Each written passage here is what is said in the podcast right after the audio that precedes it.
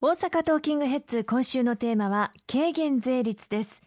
石川さんあのこの軽減税率が実際に導入をされるとまあ、消費者である私たちよりも実際に会計業務を行う業者さんたちの対応本当に大変になるんじゃないかなというふうに思いますがあの例えば10%と8%の複数税率に対応した小売店舗のレジ回収など支援していかなくてはいけませんよね。おっしゃる通りでしてこれはもう軽減税率制度を導入するということが決まった時点から実はあの強力に支援策をあの打っております、はい、ただあの事業者の方々は本当に10%になるの？っていうのがさっきもおっしゃったみたいに2回延長してきましたしまた延長するんじゃないの？だったら今すぐにレジの回収しなくてもいいんじゃないかっていうこともあって、えー、あまり進んでいないという状況にありますのでこの1年間でしっかり対応していただくということが大事になってきます。あの国としてこの複数税率対応のレジを導入するための支援策特にこの軽減税率対策の補助金というものを設けておりますので中小企業庁のホームページあるいは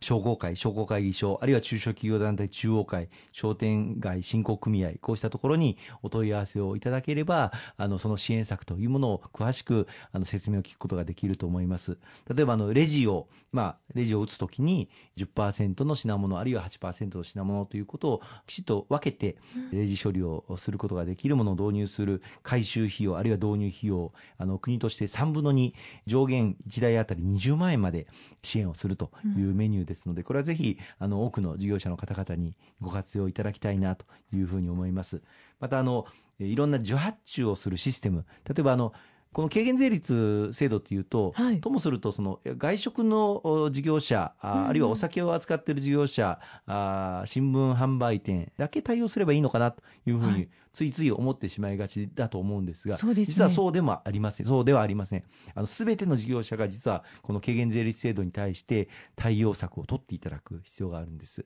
普通の事務作業をやっているあるいは製造業をやっている企業さんであっても従業員の皆様のためにお弁当を購入されたりとかあるいはお客様との打ち合わせのためにお茶を出したりとか、はい、お弁当を買ったりとかこうしたことに対しての支出あるいは経理処理というのもありますがが、そういった時にお弁当を買ったものが、それが8%なのか10%なのか、きちんと区分して経理をしていただくということが、どんな企業でも必要になってくるということが実はポイントでして、うちは、いや、そんな軽減税率のものを扱ってないから関係ないよと思うかもしれませんが、どんな、あの、事業者でもお茶ぐらい買ってますよね。そうです、ね、あるいは新聞も取ってらっしゃる、うん、そういったところは自分たちのその支出するにあたって8%の税率を支出するのか10%の税率を支出するのかということを経理区分して対応していただく必要がありますのでこの意識を全ての事業者の方々に持っていただくということがまず最大のポイントだと思います。うん本当になんかこうそう考えるとあの実際される方って大変になるなというふうに思いますね。そうですね。だからまずはあの軽減税率制度についてどういう制度なのかということをまあ様々なセミナーとか商工会、うん、商工会議所が開催していますので、それに参加をしていただく、あるいはホームページ等で調べていただく。そしてどういったあ仕事が新たに発生するのかということを洗い出していただく。それぞれ事業所の中でですね、うん、取り扱う商品が軽減税率制度の適用のものなのかどうなのか、例えば贈り物をするときに買う飲食料品がどうなのか、この会社の中で、例えばお茶とかお菓子とか、社員のために購入されていると思いますが、そういったものが軽減税率の適用になるのかならないのか、あるいは会社の中に食堂を経営しているところがあれば、その食堂で使う食材、これが軽減税率制度の対象になるのかならないのか、こうしたことをそれぞれ洗い出していただくということが2つ目に必要になります。3点目に、レジ、システム、こうしたものを確認をしていただいて、まあ、すでに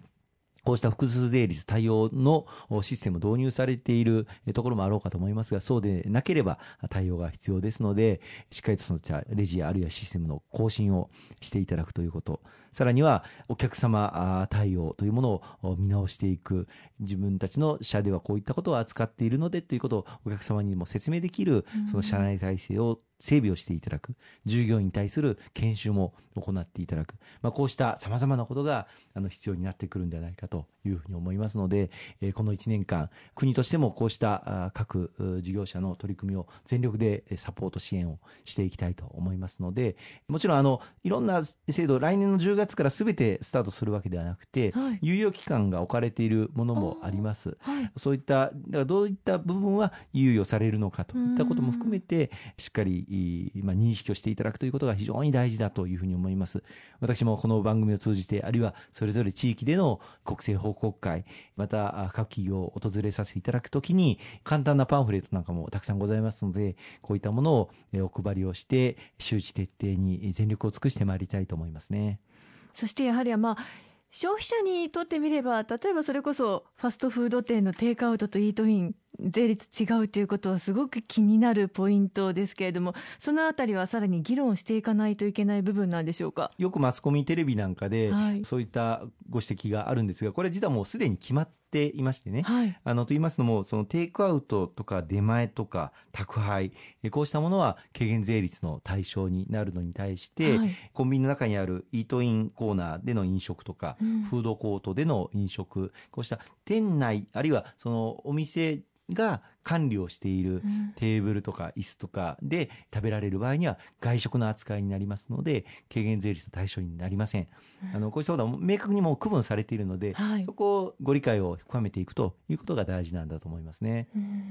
まあ、イートインだと例えば先に席を取って買いに行ったりしてやっぱり気持ちが変わって持ち帰るとってなってちょっとごちゃごちゃしそうなのでお店側の対応というのがすごく大切になってきたりしますね。そうですね。あのイートインのコーナーで、まあ、席を取って購入をしていた場合には購入するときにレジで、まあ、お持ち帰りですか？お召し上がりですか、ということを確認をされますので、はい、いやイートインで食べますと言ったらそこは外食扱いになりますから10%の税率でお支払いをいただくということになります。であのよく、まあ、心配されるのは持ち帰りますと言って8%で購入したにもかかわらず、イートインコーナーを使うようなズルをする人がいるんじゃないかというご指摘がありますが、まあ、そういったことにならないように、あのお支払いの時に持ち帰りか、あるいは店内で食べるかということをきちっと確認をするということが求められます。欧米諸国、私もまあいろんな国行ってまいりましたけれども、多くの国でこうした複数税率制度設けられていますけれども、全く混乱とか生じておりませんので、まあまずはあのよく国民の皆様に理解をいただいて、そして認識を深めていくということが大事だと思います。まあ、1年間ありますので十分にあのその対応はできるんじゃないかと思いますので、ぜひこの番組を聞いていただいている方々にもご理解をいただいて、また今後も何度も何度もぜひ発信をしてまいりたいと思ってますので、よろしくお願いいたします。よろしくお願いいたします。今週もありがとうございました。